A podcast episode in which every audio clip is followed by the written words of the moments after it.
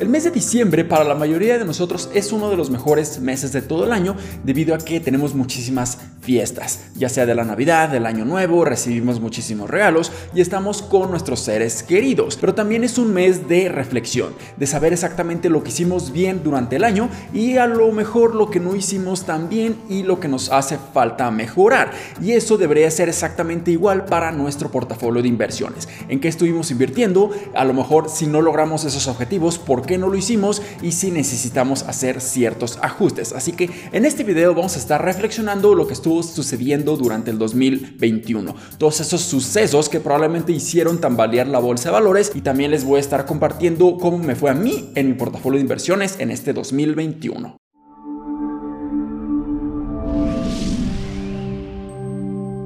Hola, ¿qué tal? Mi nombre es Humberto Rivera y bienvenidos de vuelta a Vida Financiera, donde hablamos de finanzas, inversiones y generación de patrimonio. Así que si estás muy interesado en estos temas, considera suscribirte, dale like y comparte este video con tus familiares y amigos. Y quisiera comenzar que el 2021 fue como muchos otros años llenos de aprendizajes, en donde estuvimos conociéndonos a nosotros mismos, nuestras estrategias de inversión, cómo estas están empatando, se están alineando nuestros objetivos de inversión. Estuvimos aprendiendo cuál es nuestra aversión al riesgo, cuáles son nuestros horizontes de inversión y hacia dónde queremos llegar con nuestro portafolio de inversiones. Y cada año debemos estar reflexionando lo que hicimos bien, lo que hicimos no tan bien, lo que podemos ajustar y lo que podemos mejorar para que así poco a poco seamos muchos mejores inversionistas. Así que si comenzamos con los eventos o sucesos más importantes de todo este año, podemos recordar que a principios de año estuvo esa locura o ese FOMO o ese fear of missing out con acciones como GameStop y AMC, en donde simplemente un grupo de inversionistas de Wall Street Bets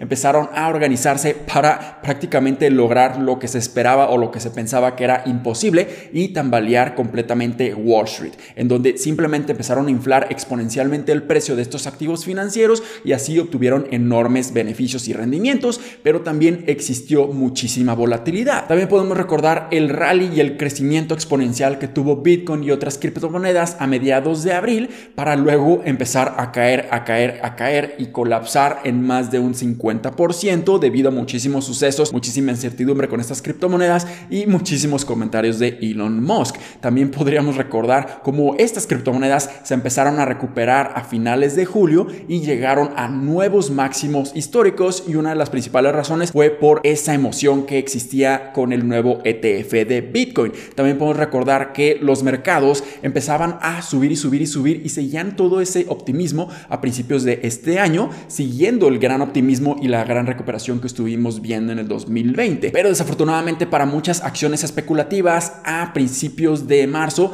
de este año ya se les empezó a acabar la gasolina y empezaron a caer o empezaron a tener ciertas correcciones y eso lo estuvimos viendo principalmente en acciones muy muy especulativas o un poco más volátiles. También podemos recordar los sucesos de muchísimas plataformas tecnológicas y financieras o de inversión aquí en México en donde cada vez más es mucho más sencillo y más accesible para todos nosotros ser inversionistas y empezar a invertir en la bolsa de valores y otros instrumentos financieros. Vimos cómo plataformas como Hey Banco empezaron a crear sus fondos de inversión para que así muchísimos inversionistas pudieran invertir. Y la nueva estrategia que GBM Plus empezó a proporcionar a todos los inversionistas con las acciones fraccionadas en trading global. También podemos recordar los sucesos de la empresa Evergrande y la cantidad de deuda ridícula que tenían y eso empezó a tambalear muchísimo los mercados en China. También podemos estar incluyendo que este mismo país estuvo teniendo muchísimos conflictos políticos y de regulaciones que estuvo no solo tambaleando la bolsa de valores de China y todas esas empresas chinas, sino que también empezó a afectar todo el mercado de valores de prácticamente todo el mundo. Y por supuesto hemos visto que en la segunda mitad del 2021 hubo muchísimo miedo e incertidumbre y empezaron a colapsar mucho los mercados bursátiles debido a la alta inflación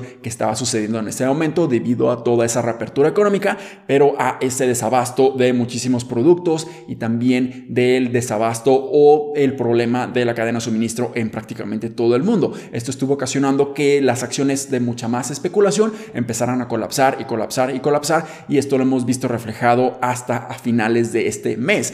Es muy muy interesante ver cómo todos los efectos negativos y positivos durante este año empezaron a generar una montaña rusa en la bolsa de valores. Pero si vemos el panorama mucho más general, podemos ver que los mercados realmente tuvieron excelentes desempeños en este año, ya que si vemos el S&P 500, que es el índice bursátil más importante de Estados Unidos, ya que engloba las 500 empresas más importantes de todo Estados Unidos, tuvieron rendimientos de casi un 28% en lo que va del año. Y creo que esta es la mayor reflexión y aprendizaje de este año. Vemos que sí, pueden existir muchísimas noticias negativas, puede existir muchísimo pesimismo, muchísimo miedo, pero al final de cuentas el crecimiento económico, la recuperación y ese optimismo de los crecimientos de las empresas en un futuro cercano, pero también a mediano y largo plazo, pueden vencer sin ningún problema todo ese miedo y esa incertidumbre. Y lo hemos visto reflejado en los desempeños del S&P 500 y otros índices bursátiles, principalmente en Estados Unidos. Rendimientos de casi un 30% en un año es excelente y podemos entender que es importantísimo empezar a mantener nuestras inversiones en todo momento sin importar lo que esté sucediendo. No nos debemos dejar llevar por las noticias a muy corto plazo y este es uno de los mejores aprendizajes que podemos entender en este momento.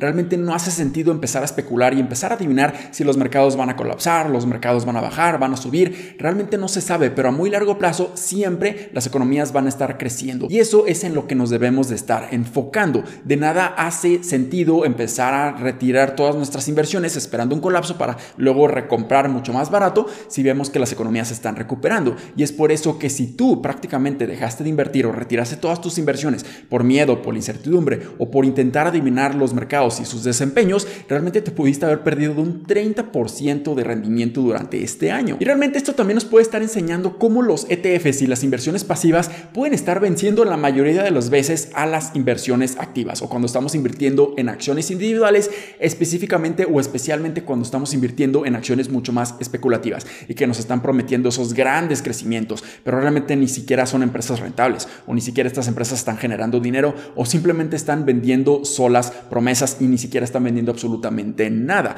Es muy muy importante entender que invertir en inversiones pasivas realmente es muy muy bueno y obtener rendimientos promedio, por así llamarlos, realmente pueden ser incluso mucho mejores que intentar vencer el mercado. Pero también este año nos enseñó una segunda lección muy muy importante y es que las valuaciones importan muchísimo en todo momento. Muchas personas empezaban a invertir en acciones ya mucho más especulativas, inversiones o acciones que se prometían muchísimo crecimiento, pero muy probablemente tu portafolio se ve muy afectado si empezaste a invertir en todas estas empresas que ya tenían muchísimo crecimiento, pero ya se estaba cotizando ese gran crecimiento en el precio de la acción. Podemos ver que la bolsa realmente siempre está reflejando o en algún momento va a estar reflejando los verdaderos precios o los precios que se vayan a ajustar a los valores intrínsecos. Y este es importantísimo porque sí, definitivamente he estado recibiendo muchísima retroalimentación positiva y comentarios muy muy buenos de mi serie de videos donde estoy analizando y evaluando acciones. Pero en ocasiones me ponían comentarios de que mis proyecciones y mis análisis eran demasiado conservadoras y realmente nunca iba a suceder una caída o un colapso de un 50% o de un 60% en ninguna acción. Pero lo que estuvimos viendo en la segunda mitad de este año es que realmente sucedió exactamente eso. Caídas de 40%, 50%, 60% incluso 70% en ciertas acciones que realmente ya estaban demasiado sobrevaloradas y es por eso que las valuaciones siempre importan. Y todas estas caídas no fue en cuestión de años, fue en cuestión de meses o incluso semanas. Y es por eso que es muy muy importante siempre estar invirtiendo de una manera muy muy responsable, pero invirtiendo a precios de descuento o a precios infravalorados, porque si nosotros estamos invirtiendo simplemente en acciones sobrevaloradas y empiezan a colapsar en un 50% para recuperar nuestra inversión o al menos quedar tablas, deberíamos de tener rendimientos de un 100% en los siguientes años para realmente recuperar lo que estuvimos invirtiendo. Y es por eso que tenemos que tener muchísimo cuidado cuando estamos invirtiendo en acciones individuales. Así que realmente este año 2021 nos enseñó muchísimas cosas. Pero en general, a mí cómo me fue en este año 2021. Y les puedo decir que me fue bastante bien. ¿Por qué? Porque yo simplemente seguí mi estrategia que he construido durante muchísimo tiempo. Siempre estoy invirtiendo en acciones de excelente calidad que ya están generando dinero, ya son rentables tienen excelentes fundamentales y tienen muy buena capacidad de crecimiento. Sus negocios ya están completamente comprobados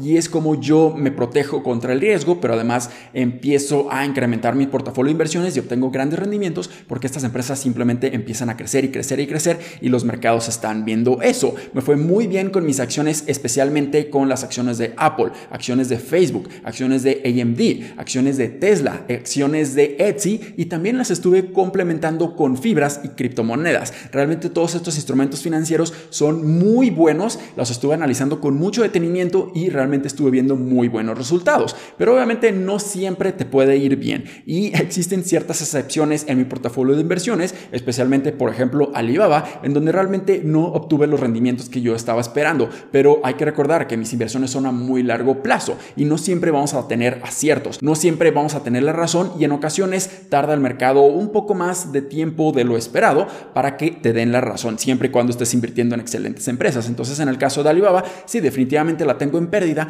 pero creo yo que esta es una inversión a más largo plazo, a 5 años, 6 años, incluso 10 años y creo yo y estoy muy muy confiado con esta inversión debido a que sus fundamentales son excelentes y tiene una enorme capacidad de crecimiento en los siguientes años. Y también podemos estar incluyendo hasta cierto punto el error de vender la acción de Microsoft antes de tiempo, o al menos para mí pensaba que ya está encontrada demasiado sobrevalorada, pero no contaba con las noticias bastante negativas de la inflación y otros factores que hemos estado viendo macroeconómicamente hablando, y es por eso que simplemente Microsoft ha crecido y crecido y crecido. Realmente esto sí fue un error de mi parte venderla antes de tiempo, bajo mis fundamentales y bajo mi estrategia me hacía sentido venderla ya que se encontraba demasiado sobrevalorada, pero en ocasiones simplemente nos estamos equivocando y nos podríamos estar perdiendo de enormes rendimientos si simplemente dejamos ir una acción en busca de mejores rendimientos en otras acciones. También otro error que pudo haber cometido durante este año es no aprovechar las oportunidades de las caídas que yo estaba viendo.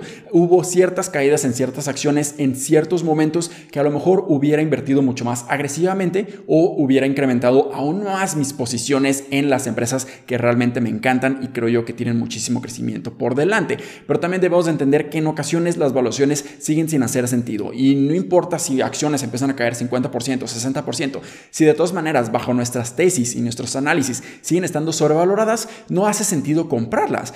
Hace sentido esperar a que haya una corrección aún mayor y si nunca llega esa corrección, bueno, se nos va esa oportunidad, pero estamos bastante tranquilos porque estamos siguiendo nuestras estrategias inversión. Probablemente este rally navideño también continúe hasta toda esta siguiente semana de diciembre del 2021 y probablemente las acciones que empezaron a caer y caer y caer ya se empiecen a recuperar. Pero también, si no hace sentido invertir porque las evaluaciones siguen estando demasiado elevadas, no hace sentido invertir en ellas en este momento y probablemente en el 2022 existan mejores oportunidades de compra para todas estas grandes empresas, ya sea para abrir nuevas posiciones o para incrementar las mismas posiciones que yo ya tengo. Pero lo importante aquí es siempre aprender de nuestros errores, aprender de muchísimos sucesos y eventos que han estado sucediendo en este 2021, pero también en años anteriores, para que siempre estemos ajustando nuestro portafolio de inversiones para que realmente se estén empatando y se alineen a todos nuestros objetivos de inversión. Y si realmente estamos haciendo muy bien las cosas, no hace sentido cambiar nuestra estrategia por el simple hecho de hacerlo. Mantener nuestra estrategia de inversión siempre y cuando estemos cumpliendo nuestros objetivos es lo mejor que podemos estar haciendo a muy largo plazo y vamos a ver que a muy largo plazo, a 10, 20 o 30 años, nosotros vamos a tener muchísimo éxito y nuestro patrimonio va a crecer de una manera considerable. Espero que este video les haya sido bastante útil y educativo. Si fue así, considera suscribirte, darle like y comparte este video con tus familiares y amigos. Nos vemos en el siguiente, muchísimas gracias y hasta luego.